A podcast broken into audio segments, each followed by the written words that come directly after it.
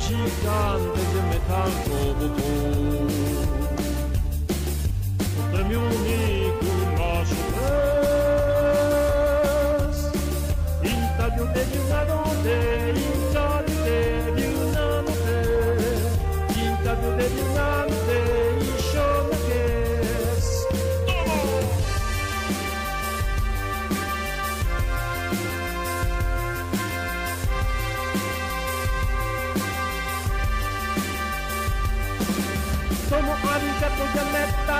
metal roboto Domo arigato de metal roboto Domo arigato de metal roboto Domo arigato de metal roboto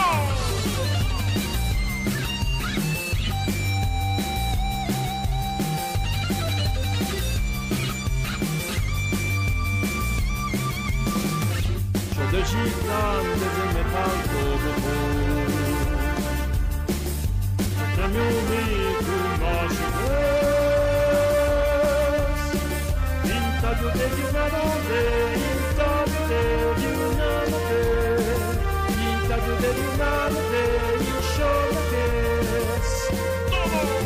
arigato de metal roboto, como arigato de metal roboto,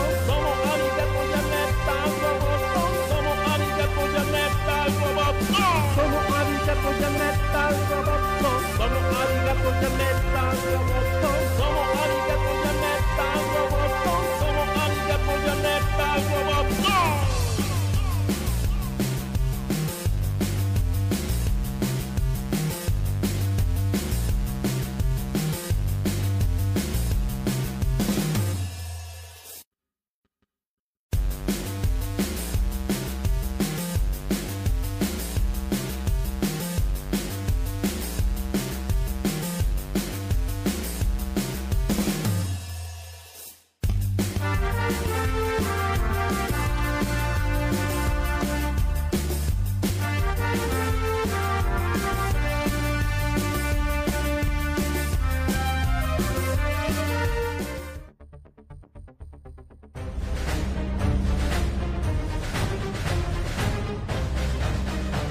roboto. Líder Visa presenta.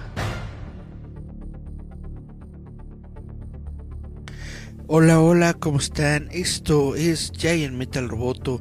Yo soy Eric Contreras Ayala. Espero que me estén escuchando tranquilamente desde donde quiera que se encuentren, en sus casas, en el trayecto, en donde ustedes estén. Espero que estén tranquilos, se le estén pasando bien, estén con calma si es que van de camino a su, a su casa, a su trabajo, a donde quiera que vayan. Espero que todos estén bien. Y bueno, esto es Giant Metal Roboto.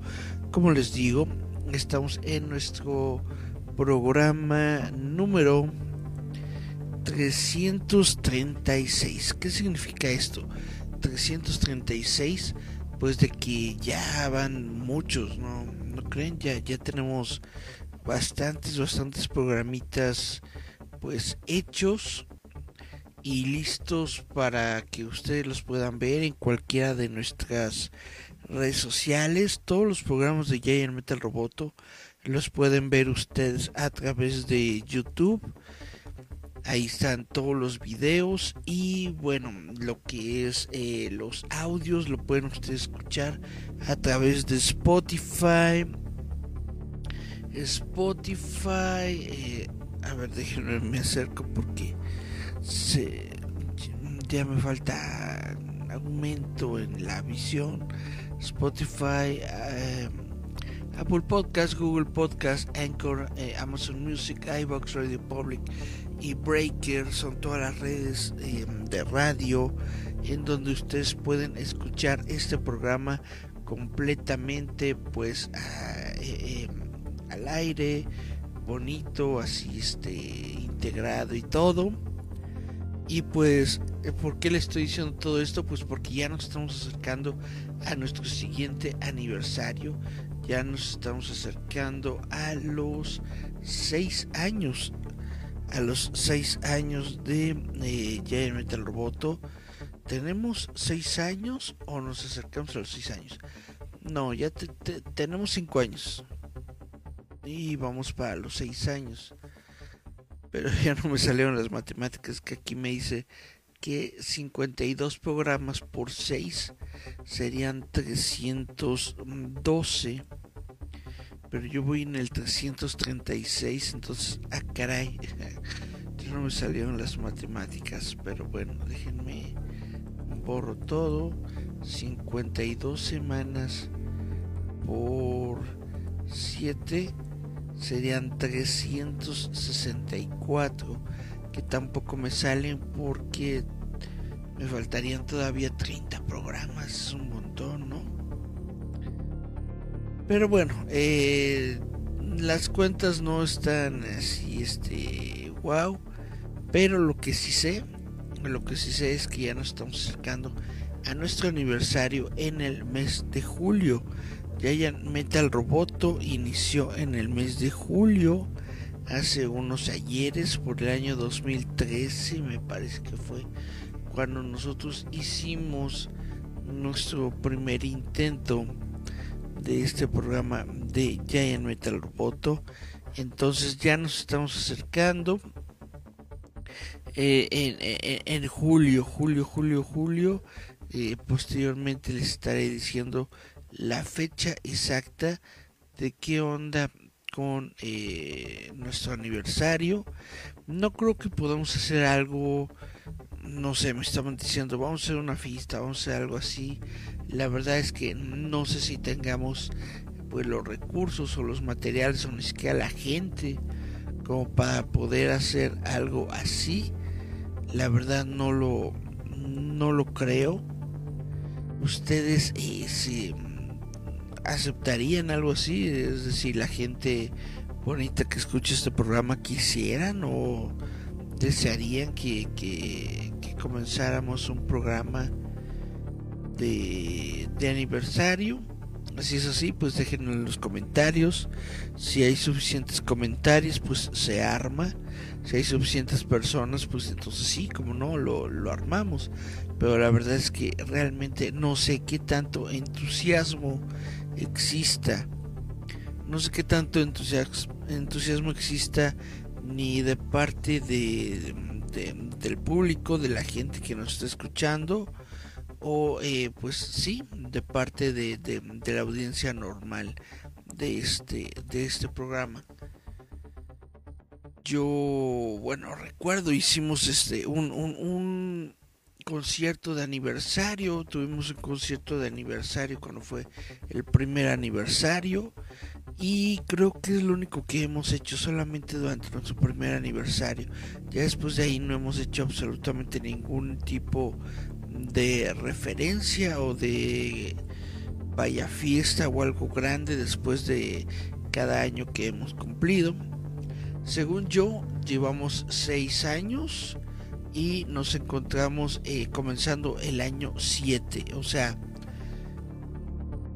vamos a terminar eh, los 6 años y después vamos a comenzar el séptimo año.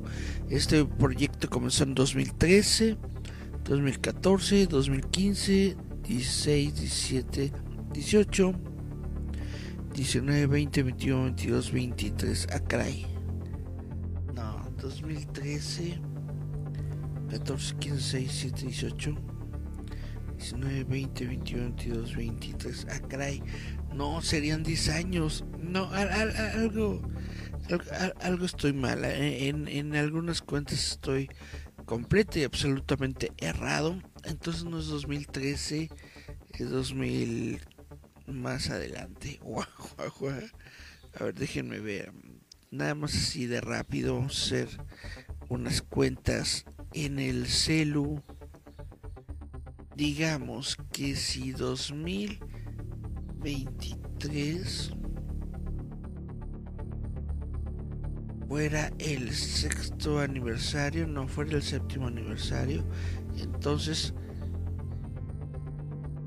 comenzamos en el 2000 no, espérame, 2023 es el año de ahorita, ¿verdad?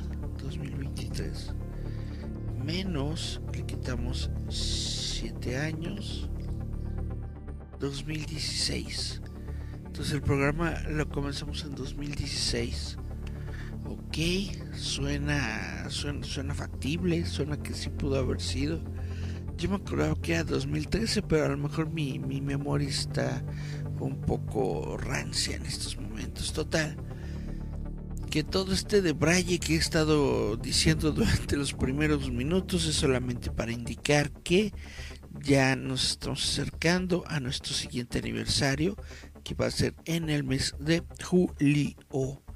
Y les agradezco a todos pues por estar aquí, por estar al pendiente de lo que hacemos y pues sigan al pendiente si es que realmente eh, vamos a realizar algún tipo de festividad, evento o lo que sea para conmemorar nuestro nuestro siguiente aniversario. Se los estaremos avisando, informando de manera completamente oportuna a través precisamente de este medio de Giant Metal Roboto. Entonces, bueno, ya, sin más chocheo de mi parte, vámonos ahora sí a lo que son las noticias ñoñas. Venga.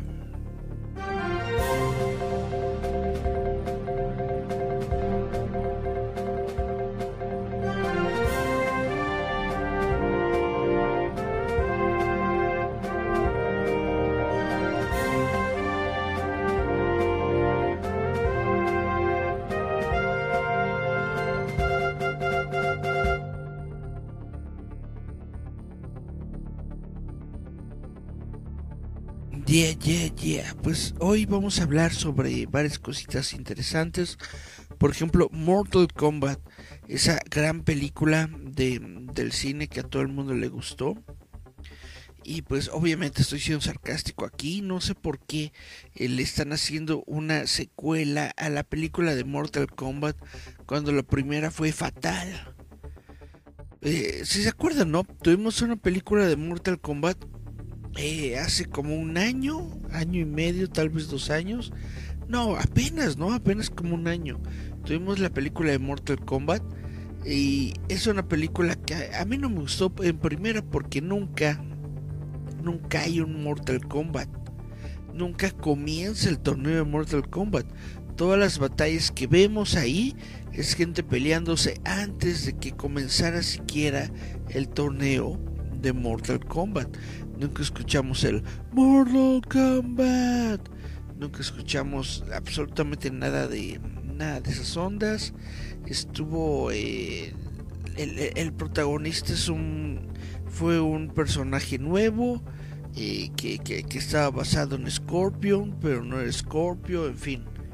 Si ustedes recuerdan esa eh, cosa que fue Mortal Kombat, pues resulta que Mortal Kombat 2 está ya listo con el resto de su repertorio.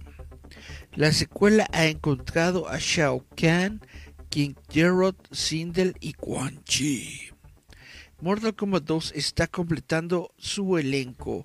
Martin Ford interpretará a Shao Kahn, Desmond Chiam interpretará a Ray Gerard, Anna Chu Nguyen interpretará a Sindel y Demon Harriman interpretará a Quan Chi en la secuela de Mortal Kombat de 2021.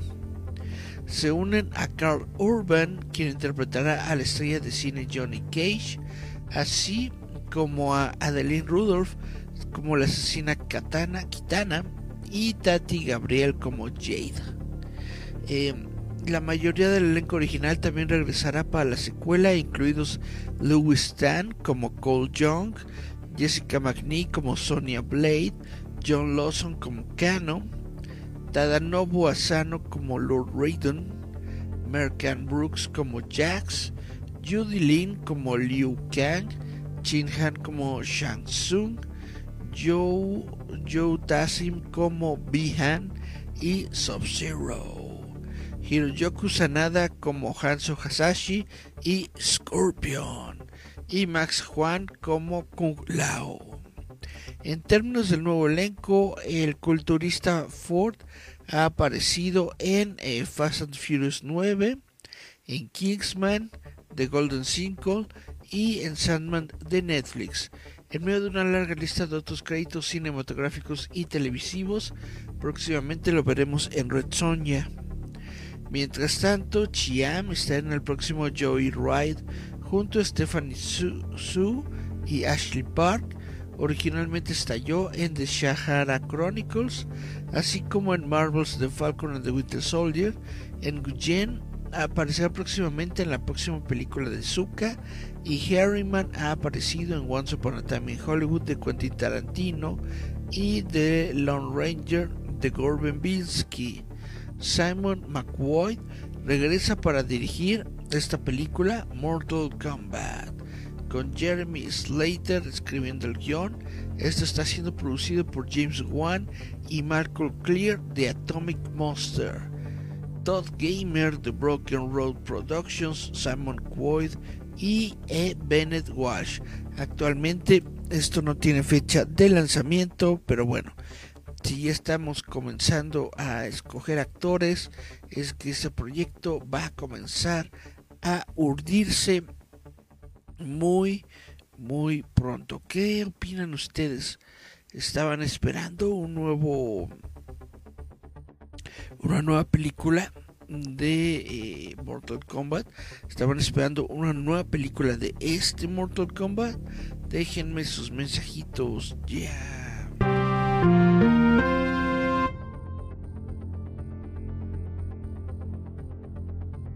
Bueno, Fast and Furious 10 eh, ya se encuentra en taquilla. La verdad no, no tengo idea de esta franquicia, no la sigo así que vaya de, de, forma normal.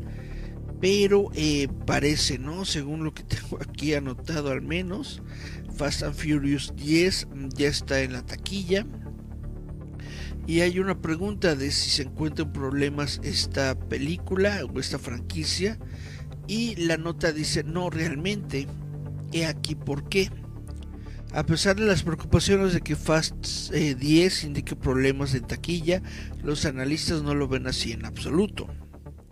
Mirar el desempeño de taquilla de Fast 10 de forma aislada podría parecer presagiar un futuro siniestro para el resto de la franquicia. Eh, una apertura inicial de 67 millones y una caída del 65% de su segunda semana, el fin de semana del Día de los Caídos, llegar a video en demanda pegado solo tres semanas después de su lanzamiento, bueno, estos son prácticamente números tan malos como los de Black Adam. ¿Significa esto que las próximas películas de Fast estarán condenadas en la taquilla? ¿Debería Universal estar preocupado? Y pues la respuesta corta es no. Alejarse para considerar la franquicia como un todo reformula las preocupaciones anteriores en un contexto muy diferente. La actuación de esta nueva película no significa, oh no, esto es catastrófico para la próxima, dijo eh, Paul Del Jaberindian, analista senior de medios de Comscore. El rendimiento es absolutamente lo que todos esperaban. Estuvo de acuerdo el analista en jefe de Box Office Pro, Sean Robbins, y especuló que Universal, probablemente incluso lo esperaba. Fast 10, la película de Fast and the Furious más cara hasta el momento, costó 340 millones de dólares, pero hasta el momento ha recaudado 653 millones en todo el mundo. Aún podría llegar a obtener los 700 millones si se tiene en cuenta el resto de su carrera teatral y las ventas de video en demanda. Esto sigue siendo un buen resultado, si no un buen resultado para la franquicia en este momento, dijo Robbins. O sea, es un buen resultado, aunque no sea el mejor resultado. La franquicia Fast ha tenido una longevidad increíble, especialmente para una que se ejecuta en IP original. Contando el spin-off Hobson Show, Fast 10 es la undécima película de una serie que se ha prolongado durante más de 20 años. Su apogeo se produjo con Furious 7, la última película que presentó a Paul Walker después de su trágica muerte y tuvo un lugar muy especial para los fanáticos de todo el mundo, dijo Der Garabedian. Esta película fue la primera de la franquicia Fast en recaudar más de mil millones de dólares, tanto a nivel internacional como mundial, seguida inmediatamente de, The Fate of the Furious. Después de eso, las películas Fast han disminuido gradualmente en la taquilla, pero desde Fast 5 ninguna ha ganado menos de 600 millones y en general la franquicia supera los 7 mil millones de dólares. Aún así, Universal tiene que tener en cuenta estos costos crecientes, especialmente porque los éxitos de taquilla en general se vuelven cada vez más caros de producir. Me parece poco probable que Universal espere seguir ganando más de mil millones de dólares con esa franquicia indefinidamente. Nunca se ha construido una serie de manera tan consistente, dijo Robbins. Pero eso significa que tienen que ver cuánto están gastando para producir esta próxima secuelas. Ok. ¿Cuánto están gastando para producir estas próximas secuelas y spin-offs y esperar que haya una regresión o en el mejor de los casos una nivelación de lo que es el techo para eh, las películas de taquilla y esto no es realmente una crítica es solo la realidad y el negocio de la misma. No, no me acuerdo en dónde lo leí pero por ahí había yo leído en algún sitio web que, que habían hecho la 10 y la 11 al mismo tiempo no o sea según yo la toda esta onda de Rápidos y Furiosos se iba a acabar en la película 10 pero el Vin Diesel dice no sabes qué vamos a acabarle en la 11 y entonces sean dos películas al mismo tiempo. Es el chisme que yo me sabía. Y entonces según yo esta película pues no costó tanto dinero porque en realidad fueron dos películas hechas al mismo tiempo, pero la verdad es que no sé si ese chisme es real o no.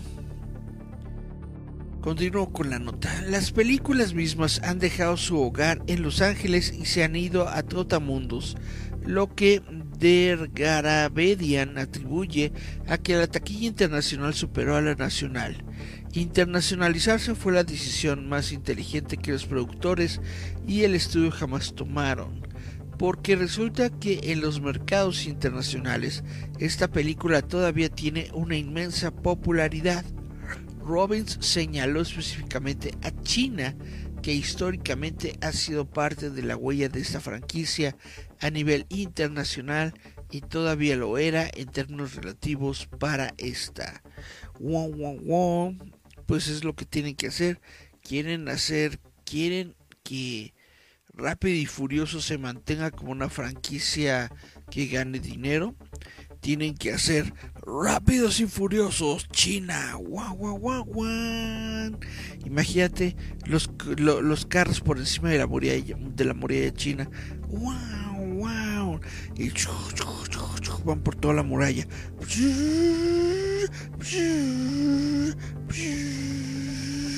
Y Vin Diesel así de, oh no, tenemos que llegar al espacio desde aquí. Y entonces saltan.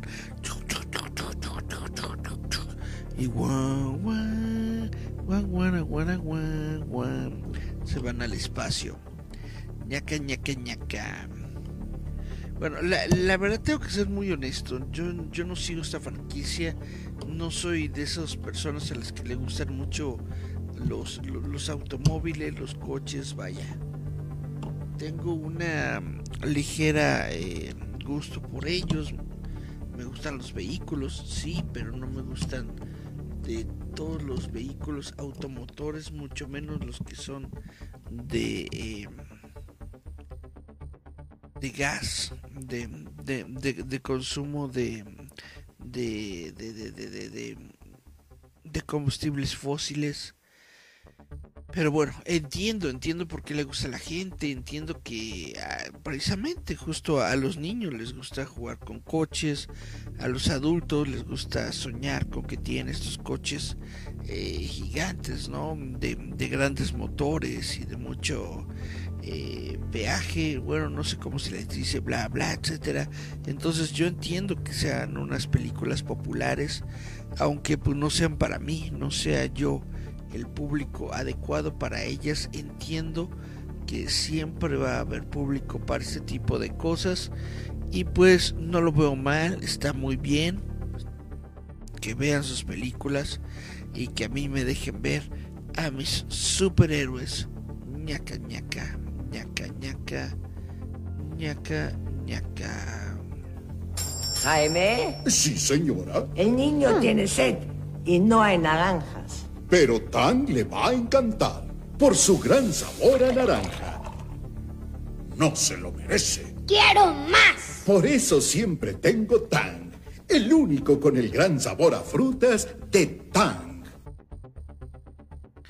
Bueno, ahora sí, resulta justamente que nos vamos a noticias de superhéroes porque la película de El Increíble Hulk finalmente estará en Disney Plus. La Casa del Ratón está un paso más cerca de llevar toda la biblioteca del MCU a Disney Plus. El Increíble Hulk, que fue la primera de, eh, la película de Marvel Studios de 2008, protagonizada por Edward Norton, finalmente llega mañana a Disney Plus. Tomando en cuenta que este programa se está grabando el 15 de junio, el increíble Hulk estará disponible a partir del 16 de junio a todas las eh, plataformas de Disney Plus. La cuenta oficial de Twitter de Disney Plus sorprendió a los fanáticos este jueves con el póster de The Incredible Hulk, diciendo que la película llegará a la plataforma muy pronto. Esto pone a Disney Plus un paso más cerca de completar su biblioteca Marvel Cinematic Universe, como Thanos reuniendo todas las gemas del infinito. El increíble Hulk, ustedes saben, fue dirigida por Luz Leterrier. Es la única vez en el eh, eh, universo cinematográfico de Marvel que Norton interpretó al Dr. Bruce Banner y la magra, mezquina y verde máquina aplastante antes antes de que eh, Mark Ruffalo tomara el papel dentro de eh, la película de Los Vengadores. Y bueno, en la película eh, Banner huye de un general militar que quiere usar a Hulk para revivir el programa del super soldado a través de la radiación gamma. Mientras tanto, el científico ha estado viviendo en reclusión tratando de curarse de Hulk, manteniéndose alejado de las multitudes, meditando y usando un monitor cardíaco para asegurarse de que su frecuencia cardíaca nunca exceda los 200 latidos por minuto, para que Hulk no aparezca y eh, cause un alboroto, ¿no? Básicamente. En el momento en el que The Incredible Hulk se estrenó en los cines, el MCU estaba en la fase 1. Disney aún no había comprado a Marvel. Las películas de esta época estaban siendo estrenadas por Paramount Pictures. Eh, Universal poseía los derechos de distribución de Hulk, que es como Ang Lee dirigió la película de 2003 con Eric Bana en el papel principal, incluso después de que Disney compró Marvel en 2009 y eligió a Mark Ruffalo como Bruce Banner, Hulk solo puede aparecer en las películas y programas de Marvel en un papel secundario debido al fuerte control de Universal que, que vaya que el estudio Universal tiene sobre el personaje. Esta es solo la última película del MCU que Disney Plus ha podido atrapar. En abril agregaron algunas, pero no todas de las películas de Spider-Man de Sony. Según tengo entendido, agregaron las, las dos, ¿no? De la primera y la segunda, la tercera todavía no. La tercera película de Spider-Man eh, la tenemos que buscar en otros lados, creo. Creo que está en Netflix, no estoy completamente seguro, pero creo, estoy casi seguro en un 85% que la tercera película de Tom Holland se encuentra en Netflix. Y bueno, eh, vamos a hablar un poquito sobre eh, Indiana Jones y el Dial del Destino, porque eh, que que Hui Kwan sorprende a Harrison Ford en el estreno de esta película. Eh, que Hui Kwan declaró su amor por Short Round después de que se reunió con Harrison Ford en la alfombra roja de Indiana Jones y El Dial del Destino. Un video viral del estreno de El Dial del Destino captó a Kwan acercándose sigilosamente a Ford, quien estaba hablando con un reportero del evento. Sin embargo, Ford tiene un intermedio inesperado cuando se da cuenta de que Kwan se ha unido a él e inmediatamente se le da la vuelta para abrazarlo. El dúo protagonizó Indiana Jones y el Templo de la Perdición hace 39 años. Han estado eh, recuperando el tiempo perdido en los últimos meses Juan y Ford compartieron una foto completa de ellos mismos en, la Expo D23 del año pasado y mm, derritieron corazones con sus celebraciones en los premios, en los premios Oscar 2023. Estos premios, estos momentos, perdón, edificantes han llevado a los fanáticos a hacer campaña para que Juan repita su papel de Short Round en la franquicia de Indiana Jones y parece que Quan está apoyando la cruzada cuando le dijo a Variety que sería increíble regresar de todos estos años. Pero obviamente eh, esto está pues bastante ligado a lo que podría llegar a decir Harrison Ford porque él ha dicho varias veces en estas entrevistas en este em, pues en esta gira de promoción de, prensa que ha tenido eh, la nueva película de Indiana Jones. Él ha dicho que esta es la última vez que interpreta a Indiana Jones. Entonces, pues que Juan quiera regresar como Short Round solamente significa una cosa. Que si todo sale bien le darán su propia película, pero no creo. A lo mejor, a lo mejor Ford aparece como un cameo o algo así, pero yo veo muy difícil que Harrison Ford regrese como Indiana Jones. Ahora, eh, hubo un chisme, un chisme muy, muy malo, muy, muy, eh, muy torpe, al menos de, mi parte, de, de mí, que yo soy una persona que, que, que sigue los medios, que sigue las noticias, que sigue todas estas cosas. Vi que un sitio web estaba diciendo que el actor que interpretó a Harrison, perdón, a, Han Solo en la película de Solo iba a regresar para volver a, reinterpretar al personaje de Han Solo eh, en alguna de las series de televisión de, de Disney Plus. Y bueno, me pareció una movida muy, muy mala, algo boba no se ha dado a conocer nada oficialmente que tenga que ver con esto.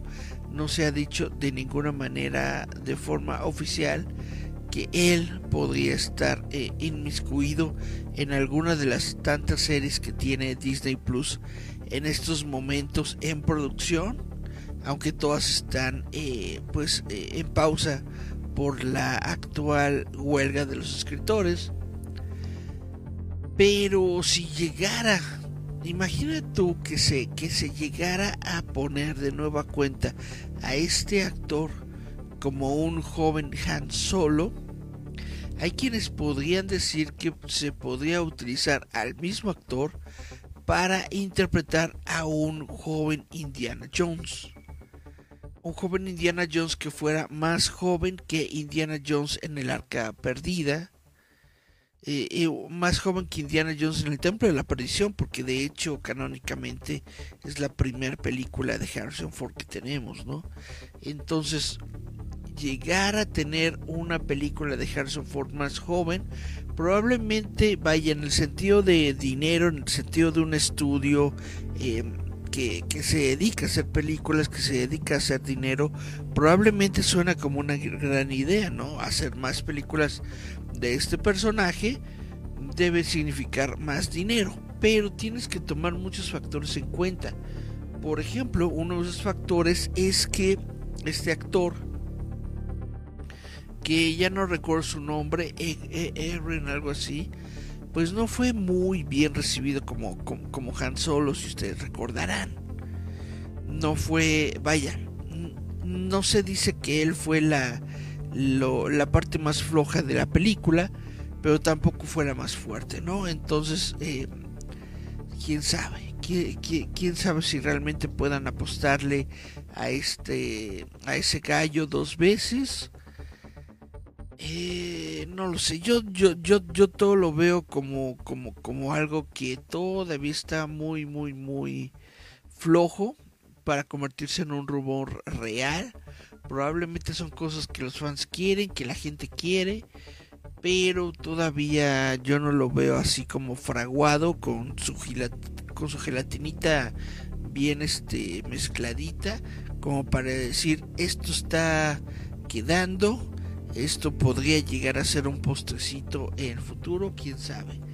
Em, a lo mejor la gente de Lucasfilm, eh, dicho esto, Kathleen Kennedy, a lo mejor ella dice sí va, venga otra película u otra eh, serie de televisión con este personaje, pero yo lo veo muy, muy, muy difícil, yo lo veo muy vago en estos momentos. Podría estarme equivocando, pero a lo mejor eh, el regreso de Kwan, el regreso de este actor Ke Hui Kwan, podría ser esa llamita de esperanza que pudiera ser que regresara este actor y que pudiera llegar a regresar pues eh, la flamita de eh, Indiana Jones. ¿Ustedes qué opinan?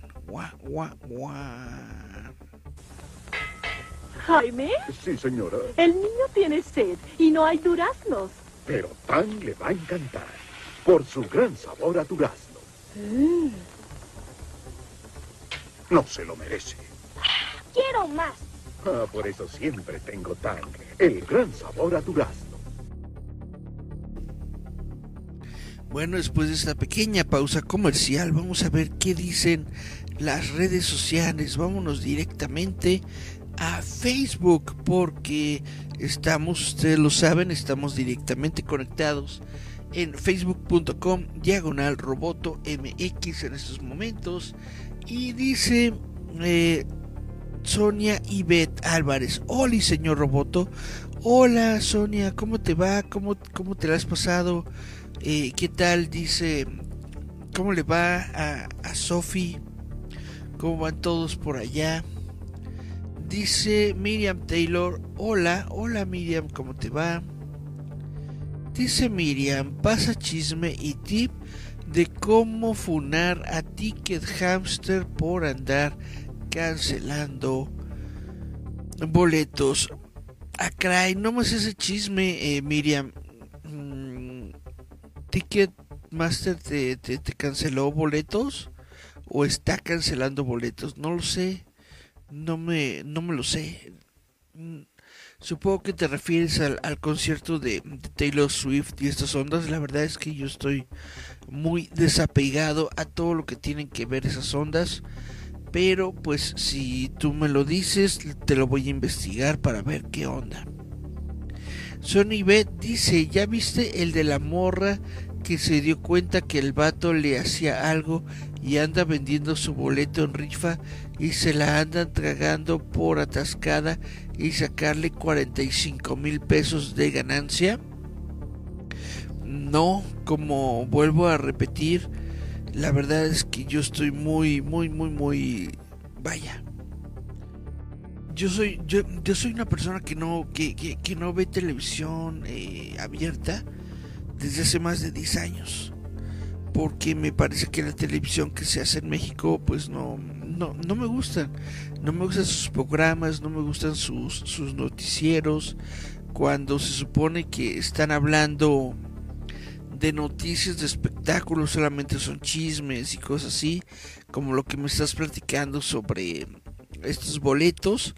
Pues la verdad es que no, yo estoy completamente fuera de, onda, de todas estas ondas de chismes y dimes y diretes, pero pues si es algo, si es un tema que a ustedes les parece interesante, pues se los voy a investigar y ya les estaré diciendo aquí qué onda. Dice Ivette, de, dile a Miriam que debería vender su boleto así y saca para otros conciertos. Pues la verdad, yo lo haría. Si un, si un boleto, si un boleto te costó, no sé, 3 mil pesos y lo puedes vender en 15, 20, 25 o más, yo la verdad sí lo vendería. Yo la verdad eh, lo haría sin dudar.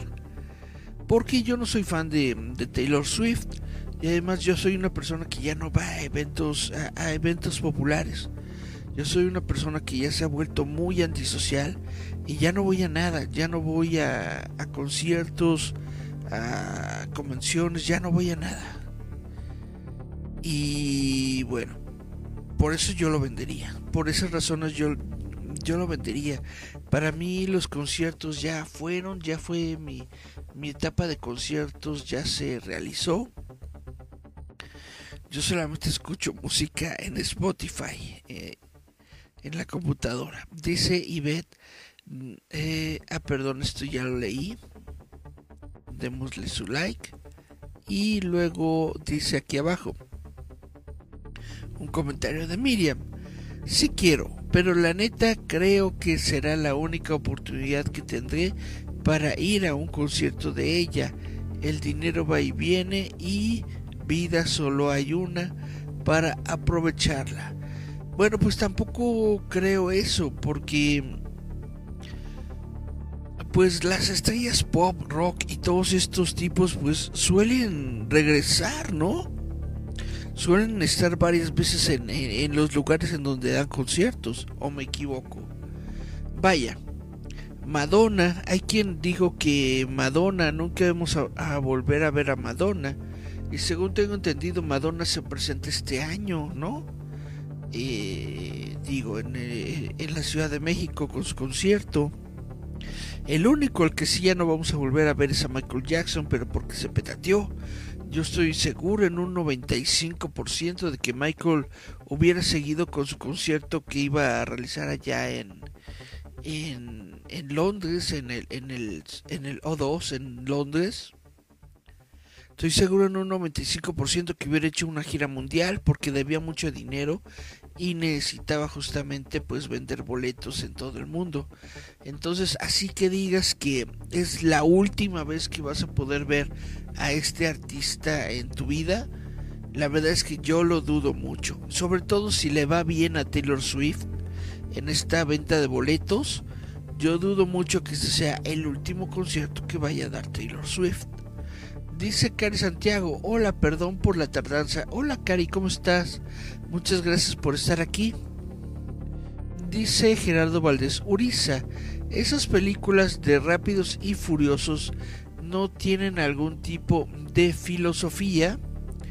No sé a qué te puedas eh, referir con la filosofía. Eh, vaya, si te parece como filosofía una razón de ser o de existir, una razón para para para para para su realización, pues obviamente pues tiene que ser el dinero, tiene que ser el entretenimiento. La filosofía de Rápido y Furioso tiene que ser entretenimiento. Tiene que ser una película que justamente vaya con estos estándares.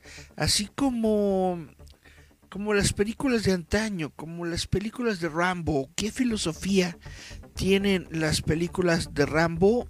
Entretener al público, entretener a la audiencia y pues hacer como pues quedar bien a los eh, soldados que regresan de la guerra de Vietnam en esa, en, esa época en la que esa película fue desarrollada. ¿Cuál es la filosofía de Terminator? La filosofía de Terminator es entretener a las masas.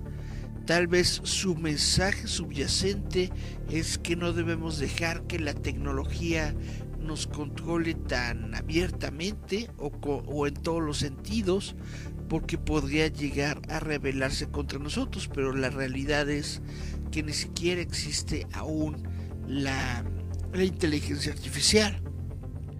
La gente llama inteligencia artificial a estos algoritmos que existen en Internet que están desarrollando tareas por sí solas. que, que, pueden desarrollar tareas por sí solas, que pueden pensar por sí solas, que pueden desarrollar eh, respuestas complejas a problemas complejos. Son los inicios de eh, inteligencia artificial, sí, pero no es una inteligencia artificial en el sentido de tener autoconciencia, autodesarrollo y vaya, una noción de sí. Eh, Miriam eh, Taylor dice Tank México patrocina a Roboto. Ah, sí. No les platiqué. Lo que pasa es que eh, me encontré con esos comerciales.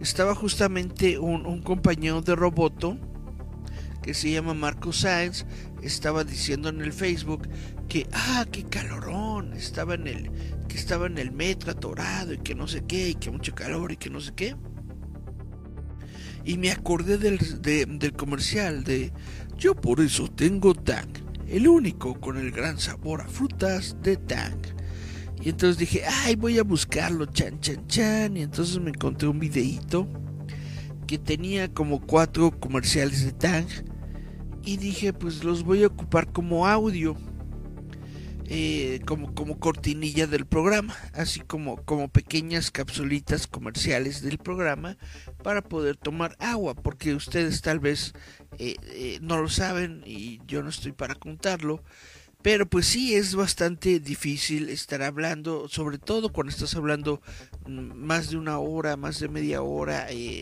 al, vaya, durante, durante un buen tiempo, estás hablando a un micrófono constantemente tratando de llenar los espacios vacíos del programa, pues a veces se te reseca un poco la garganta y entonces necesitamos un traguito de agua.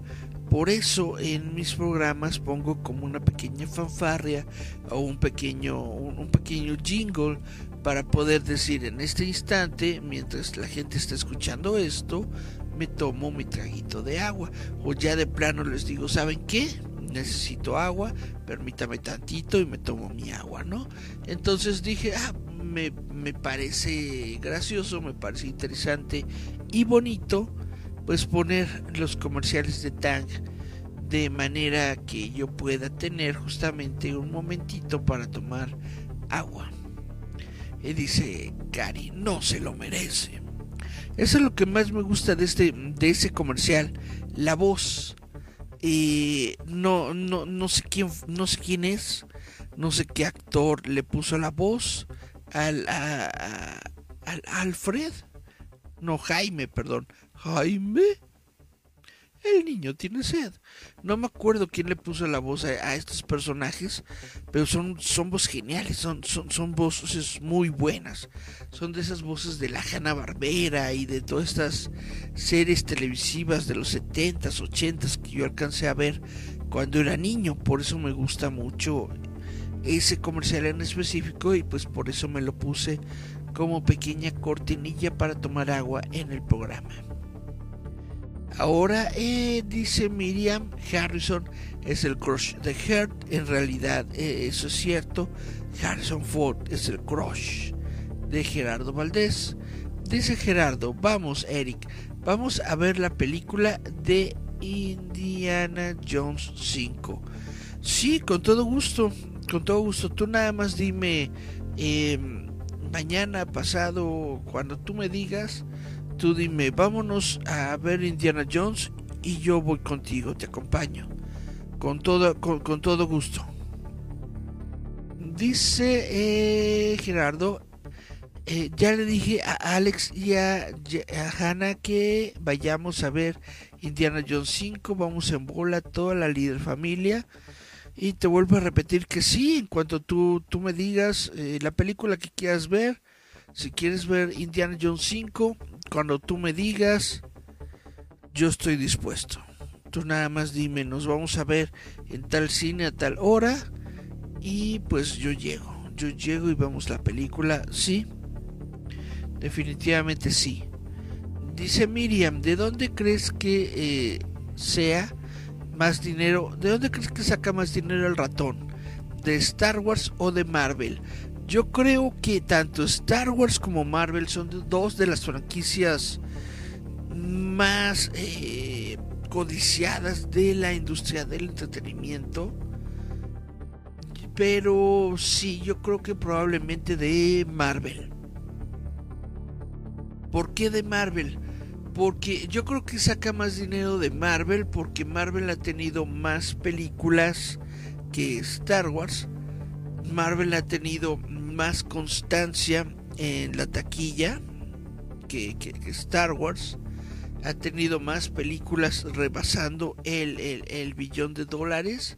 Entonces yo creo que, que le saca más dinero a Marvel. Además, también hay muchos productos de, de Marvel que de donde también puede sacar dinero Disney y de donde está sacando dinero Disney, ¿no?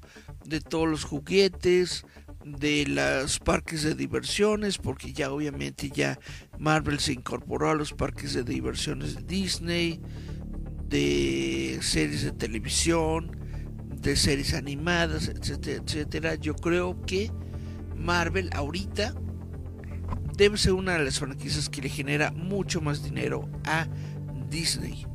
Ahora, esto no quiere decir que Star Wars no genere dinero. Star Wars genera bastante dinero. De hecho, Star Wars se pagó solita desde la primera película de El despertar de la fuerza. Por más o menos, eh, si ustedes recuerdan, eh, George Lucas vendió Star Wars por 4 por 4 4 mil millones de dólares, 4 billones de dólares. Y la, la, simple película de Despertar de la Fuerza alcanzó los 2 o 3 eh, billones, ¿no? Entonces ya con esa película y con lo que se logró este pues capturar de, de, ventas de, de, juguetes y de todas estas ondas, con eso se pagó solito Star Wars, ¿no? En cuanto, en cuanto la compró Disney. Ya todo lo demás han sido ganancias. Ahora, Star Wars es una franquicia un poco más, más inconstante que Marvel en el sentido de que, bueno, hay menos películas y de que las películas que han salido no todas han tenido la misma consistencia de calidad. Hay que ser completamente honestos. La película de Han Solo, por ejemplo, eh, yo creo que es la primera y hasta el momento la única película mala que existe de Star Wars, la, película de Han Solo. La película de Rogue One realmente es muy X, muy... Sí, muy, muy, X, muy genérica, muy mediocre. Eh, eh, eso en, en, cuestión fílmica. En cuestión de series de televisión, la verdad es que yo siento que todas las series de televisión que se han desarrollado hasta este momento de Star Wars han sido muy buenas, han sido muy suficientes, han tenido bastante éxito en lo que yo considero es el público normal. Es, el, es, decir, el público que no es fanático de Star Wars. Esos que nada más dicen, vamos a ver qué hay en la televisión eh, de momento, ¿no? Esos son ese es el público que ve El Mandaloriano, por ejemplo. Ese es el público que ve eh, la serie de Andor. Ese es el público que ve tal vez la serie de Star Wars Visions en un fin de semana con los niños porque no, no se les ocurre algo más que ver, ¿no?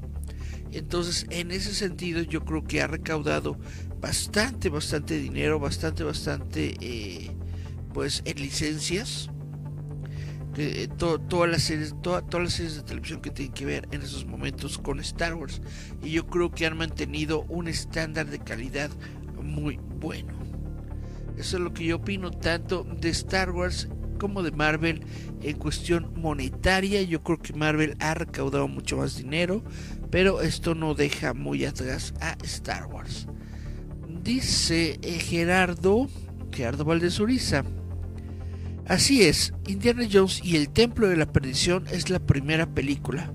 Por su pollo, por su pollo Kentucky. Dice Gerardo, Eric, ¿es cierto que se pensó en Chris Pratt eh, para rehacer películas de Indiana Jones? Todos estos son rumores, todos estos son comentarios. Porque pues, eh, si bien de Lucasfilm lo más... Eh, de donde sacan más dinero obviamente es de Star Wars. también es digno de comentar, digno de decir que sí, que Indiana Jones es una franquicia bastante, bastante viable, bastante económica y que también obtiene suficiente dinero. Ahora, el problema que yo le veo a eh, Indiana Jones es que es una serie que está intrínsecamente ligada con su actor. En el momento en el que no tienes a Harrison Ford, le pasa lo mismo que en el momento en que ya no tienes a Han Solo. Ya no tienes al actor que interpretaba esto. Entonces a la gente le interesa menos. Si de por sí Indiana Jones es como que una película de nicho, no es así tan, tan grande o tan famosa como, como lo es Star Wars, para ser honestos. Entonces, que no tenga a Harrison Ford eh, le quita un poco de un, poco de, de su de su sol, de su luz, vaya.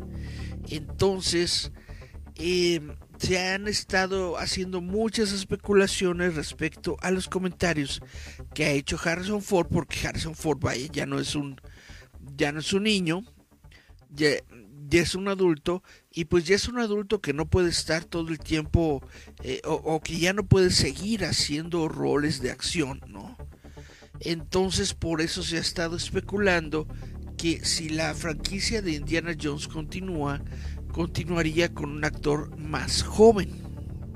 Y sí, uno de los actores que se han estado comentando durante varias eh, ocasiones ha sido Chris Pratt. Ahora, ¿hay algo oficial en todo esto? No, no lo hay. Solamente son comentarios, solamente son rumores, solamente son especulaciones de la gente. A la gente le gusta especular, le gusta decir, oye, ¿qué tal si tuviéramos al actor que hizo de Han Solo interpretando un nuevo Indiana Jones? O, oye, ¿qué tal si tuviéramos al hijo de Indiana Jones, interpretado por este cuate, ¿cómo se llama? Pues por el que le hizo del hijo de, de, Indiana Jones. Entonces, todo esto son especulaciones. Realmente aún no existe un plan dictaminado, determinado o dicho por Lucasfilm de qué es lo que tienen eh, o lo que van a realizar eh, sobre Indiana Jones después de la película 5. No se ha dicho nada en concreto, no se ha dicho nada en público. Entonces solamente podemos decir que todos esos rumores son eso. Son rumores, son especulaciones y son cosas que son interesantes de platicar, pero pues nada más. Jasmine Flores López dice buenas noches, buenas noches Jazz. Gracias por estar aquí, qué padre que nos estás acompañando en este programa, qué padre te quedó tu, tu, burrito, está muy bonito ese burrito. Dice Jasmine, sí que haya más películas de Indiana Jones. Pues probablemente, probablemente, es posible que haya más eh, cosas de Indiana Jones. Yo le veo más la posibilidad a una serie de televisión que a una nueva película ¿Por qué? Porque puede resultar más barato hacer una serie de televisión del tipo Las crónicas del joven Indiana Jones que realizar una película de nueva cuenta pues del, del tipo de Indiana Jones 5 sin tener ahí a Harrison Ford. Eh, sería muy interesante tener una, una, una subsecuente serie de las crónicas de Indiana Jones sería muy padre. A lo mejor con el, actor que hizo de Han Solo, pues puede ser, ¿no? Sería muy interesante. Y los rumores, lo, lo, que se ha dicho, lo que se ha comentado, los rumores más fuertes que existen dentro de Lucasfilm sobre Indiana Jones apuntan a una serie de televisión más que a una nueva película. Por eso eh, también la serie de televisión de las crónicas de Indiana Jones están en, en, Disney Plus como para calar, como para ver cómo está el agüita, si está muy tibia o si está muy fría el agua, ¿no? Para lo que podría ser un proyecto de serie de televisión basado en Indiana Jones. Eh, Gerardo Valdés dice, hey, es la voz de Francisco Colmenero. Ah, mira. Pues está muy padre, está muy bonita la voz de Francisco Colmenero. Dice Miriam, viva Roboto, yeah.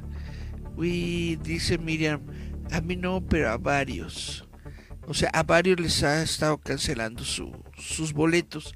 No es ese chisme, no es ese chisme, Miriam. No han sido boletos eh, piratas. Dice, esto es lo que sé por Twitter. Déjame enterarme bien del chisme. Mm, la verdad es, tengo que ser completamente honesto. Yo no estoy enterado de todos estos rumores. Pero lo voy a investigar y te lo platico el próximo programa. Dice Miriam, entonces no irás a la Marica. Ya dije que fan de Marcelo Ebrar al que no vaya. Sí, sí voy a ir a la, a la Marica Guaycón. ¿Quién dijo que no? Por supuesto que voy a la Marica. Es más, yo ya dije que que que, que, que, que si que si que si me muero como Adelita que me lleven si, si me han de matar ahora, que me maten de una vez, ¿no? ¿Cómo vas? Bueno, si, si algo me pasa, lo que sea que me pase, que lleven mi cadáver, que lleven mis cenizas, que me lleven al Tupper Gourmet, yo voy a estar ahí, porque ya di mi palabra. Ya le dije a Mari que voy a estar ahí, ya le dije a Moy que voy a estar ahí, ya le dije a la gente de Facebook que voy a estar ahí. Entonces, a menos que algo, que un imprevisto muy fuerte ocurra, que esperemos que no. Yo voy a estar en la Marica Con y voy a estar en los, eh, en los siguientes eventos que se realicen ahí en el Trooper Gourmet. Si ya no quieren hacer eventos en el Trooper, pues ¿qué, qué puedo yo hacer? No puedo hacer absolutamente nada más que decir, pues ni modo. Y, y, conseguir, y conseguir nuevos expositores. Es lo único que puedo ya hacer. Dice Gerardo Valdez Uriza, Eric, Fuimos a un concierto de la Orquesta Sinfónica de Minería. Fue sensacional. Sí, Ger, sí lo vi. Estuvo muy padre, estuvo muy bonito, está muy, muy interesante. Eh, ah, todo este tipo de conciertos sinfónicos me parecen la onda, me parecen muy, muy geniales y muy padres. Es muy bonito que se desarrolle la cultura dentro de lo que es la Ciudad de México y es muy padre que se desarrolle con cultura popular, es decir, con la música de John Williams, que es una parte elemental, fundamental de las películas que se han estado desarrollando en nuestro, en nuestro planeta desde hace varios años. La música de John Williams es excelente. Es una obra de arte del mismo nivel eh, cultural que lo que hizo en su momento Brahms, que lo que hizo en su momento Mozart, que lo que hizo en su momento Beethoven. La música de John Williams es genial. Entonces, si puedes tú en algún momento tener acceso a un concierto sinfónico de su música, bravo, lo aplaudo, realmente es muy padre, es muy chido, es muy interesante y qué bueno que qué bueno que fuiste, qué bueno que lo disfrutaste y pues felicidades a Alex porque fue por su cumpleaños, ¿no? Que se fueron para allá a la a la a la Nezahualcóyotl.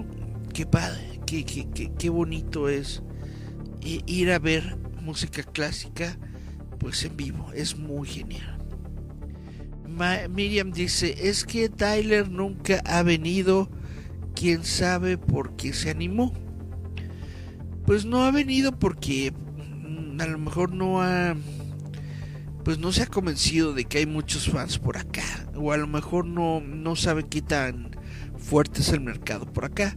Pero en el momento en el que ya lo haces después de que lo haces una vez después de que tienes una primera vez de algo pues ya como que es más sencillo volverlo a hacer no ya cuando después de que tuviste tu primer concierto en Londres ya que sabes cómo es Londres, pues dices, ah, vamos a repetir Londres.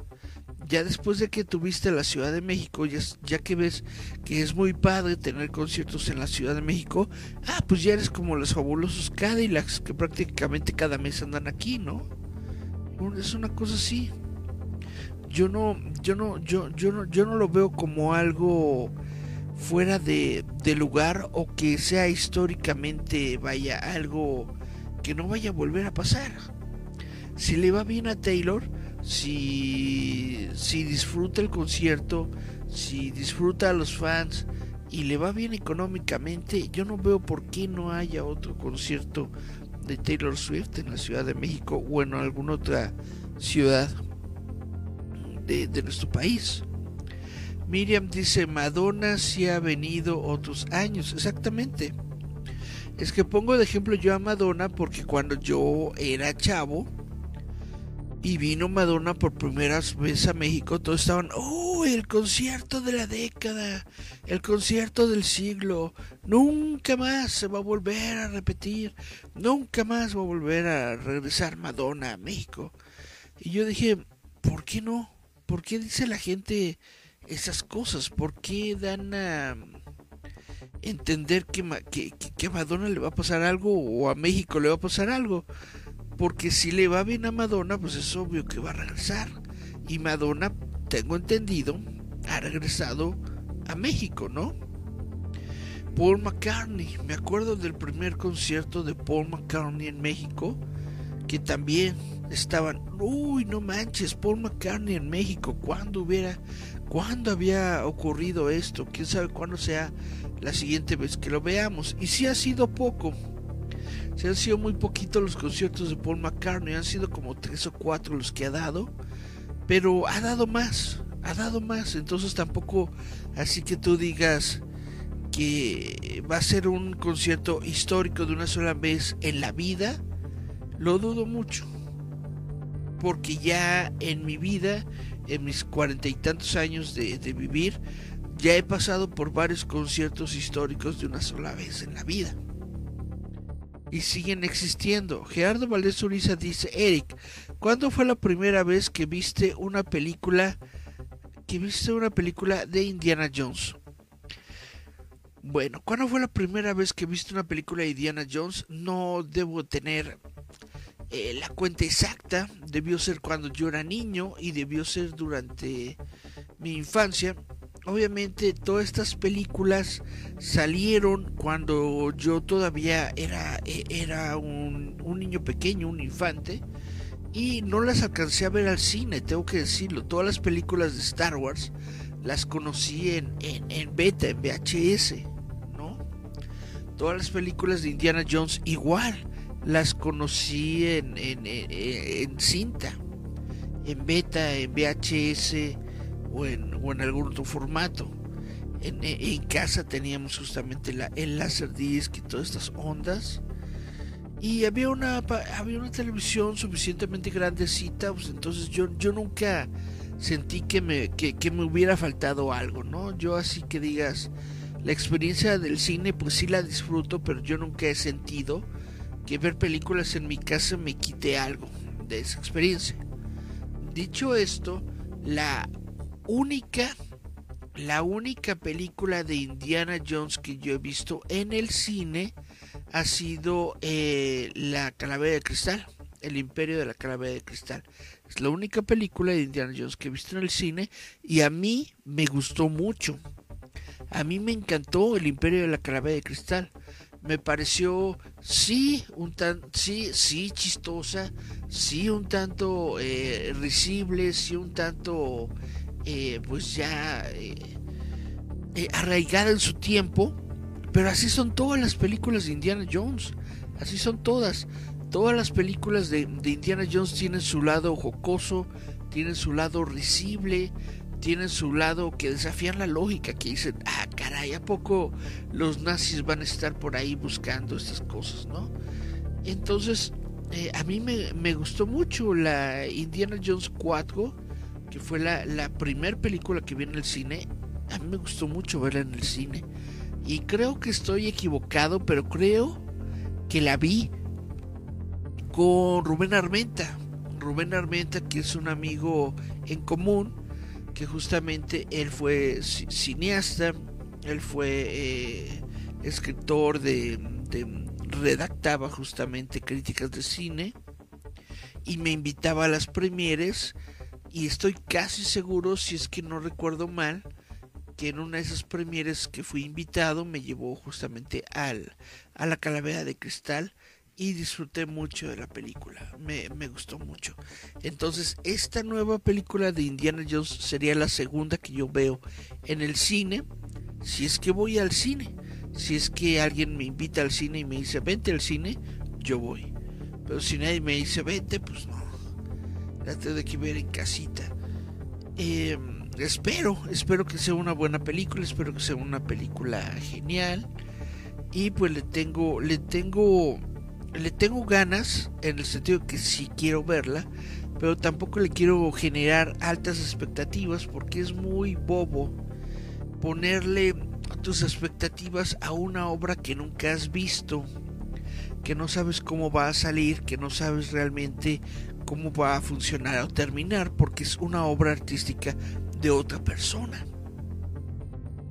Entonces mis expectativas no están muy altas, realmente no creo que vaya a ser mejor que mi película favorita de Indiana Jones, que es La Última Cruzada pero sí siento que va a ser una muy buena película. ¿Por qué Indiana Jones y la Última Cruzada es mi película favorita de Indiana Jones? Porque sale James Bond. Porque el papá de Indiana Jones es James Bond. Y yo soy muy fanático de las películas de James Bond que igualmente las vi todas en cinta, en VHS, en beta tal vez, en, en, Laserdisc. Yo soy de esa generación de, de, personas, de niños, que básicamente los fines de semana se las pasaba viendo películas, porque al menos en mi casa los viernes eran de ir al, a la, al videocentro. Era de ir al videocentro, al macro videocentro, o ya después eh, en últimas fechas ya era ir al blockbuster y rentar películas, rentar dos, tres películas. Yo me acuerdo que se rentaban unas dos, tres películas para los adultos, se rentaban unas dos, tres películas para mí. Y ya, ese era el fin de semana, estar viendo películas, películas, películas. Entonces, eh, así yo pasaba mi, yo pasaba mi tiempo y muchas de las películas que yo vi de esta manera fueron, fueron las películas de James Bond. Después también pues había, había canales de televisión en cable que pasaban puras películas y pues ahí también yo las veía. Yo he comentado varias veces que uno de mis canales favoritos cuando yo era niño era justamente el canal Warner Channel porque ahí pasaban un ciclo de cine que se llamaba Bizarro en donde pasaban puras películas raras, puras películas eh, de serie B, de monstruos y de cosas así, que eran muy padres, que eran muy chidas, que eran muy, muy buenas, en el sentido de que eran tan malas que eran muy buenas. En fin, dice Miria, ponle que no sea el último, pero comprar un boleto hoy en día es muy difícil. De cuatro cuentas que registré para que me dejaran entrar a la fila virtual, solo una la validaron y más de dos horas o tres para conseguir uno no tan caro. Pues fíjate que esa es una de las cuestiones que eh, afortunadamente yo nunca he tenido que vivir y que desconozco por completo. Yo nunca he tenido que formarme virtualmente para nada formarme virtualmente para un evento, pues me parece algo muy grande en el sentido de que debe ser un evento masivo muy, muy, muy interesante.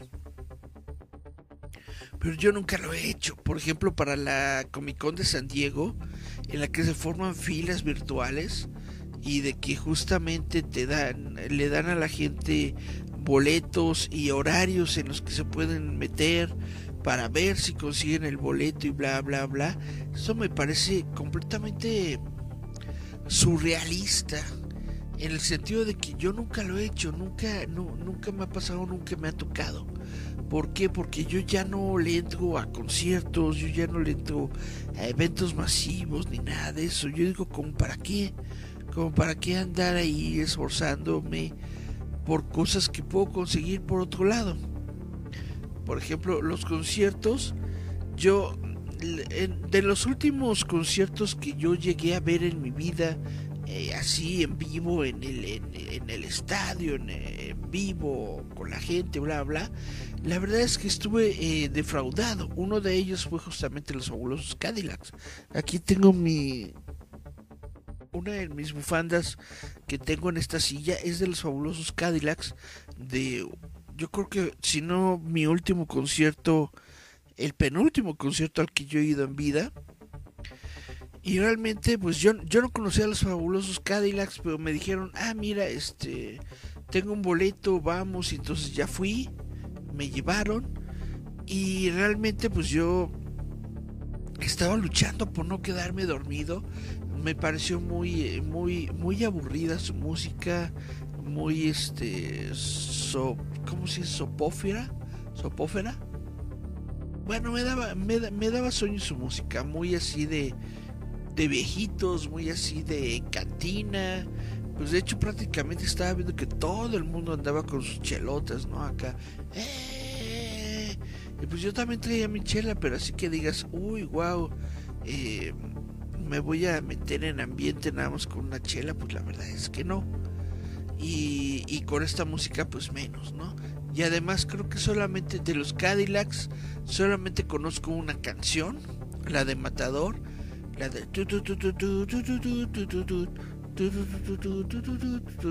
y, esa canción me suena tan tan X, o sea, tan genérica. Prácticamente yo siento que todas las canciones de los Cadillacs suenan igual. A lo mejor estoy equivocado, sí. A lo mejor mi opinión es muy tonta, tal, tal vez sí. Yo no soy experto en música, yo no soy experto en nada. Pero eso es con lo que yo me quedé en mis últimos conciertos. Que yo dije, ¿para qué? ¿Para qué seguir con todo esto? ¿Para qué tener que estar en medio de toda esta gente? ¿Para, tener, para qué tener que estar esperando eh, eh, eh, en, la fila? Estar viendo este... Vaya. Todo, todo, todo, todo, todo el evento eh, me pareció una, una pérdida total de, total de mi tiempo que yo podría estar utilizando en cosas mejores. Para mí es mejor aprovechar mi tiempo hablando tonterías en internet que, que, que, que, asistiendo a un concierto, la verdad. Y a lo mejor estoy completamente equivocado. A lo mejor me estoy perdiendo de mucho. Por ejemplo, la música clásica pero pues, ni modo. Eso, es, eso, eso es la, la, el tipo de persona que soy o el tipo de persona en el que me he convertido. Entonces, eh, toda esta onda de los boletos que se, que, que se pierden, que, que no se los hacen válidos y que bla, bla, bla. Toda esta onda, yo estoy completamente desconectado de eso hace, yo creo que como unos 10 años, hace como unos 10 años que no voy a un concierto, que no busco ir a un concierto. No, sí es cierto, menos tiempo, porque cuando hacía prensa iba a conciertos, a la, sí, tenía que ir a conciertos a cubrirlos. Y me daban, eh, me, daban mi boleto y me metía, ¿no? A tomar fotos y eso. Entonces sí, vaya, sí he ido todavía a conciertos, pero toda la experiencia de tener que formarme, comprar un boleto y todo eso, eso es algo que yo ya no he vivido, para ser completamente honesto. Dice Gerardo Valdezuriza, Harrison no es mi crush, mi crush es Indiana Jones. Miri. O sea, el, el, actor a Gerardo no le interesa tanto como el personaje el personaje sí es mitológico y sí es parte pues de lo que eh, para él es, es, algo muy muy importante. Kyle nos pone emoticones de que ya llegó, ya llegó, ya llegó, ya llegó Kyle el bailador, llegó, llegó, llegó, llegó. Ah, caray, ya me estoy pasando de la hora, ya llevo como una hora veinte. Espero que Kyle no esté en estos momentos haciendo live stream porque le estaré quitando tiempo, pero bueno. Gerardo Valdés dice, Star Wars se pagó solita desde el Imperio contraataca. Es otra época. Eh, es otra época. Star Wars se pagó solita desde Star Wars. Star Wars es una película que recaudó en taquilla eh, más del más de tres veces su inversión. Entonces no, no, me refería a eso, no me refería a que la película no hubiera eh, recaudado su, su inversión, sino de que a lo que yo me refería era que a Disney compró eh, la, el estudio de Lucasfilm en una transacción que costó 4 billones de dólares.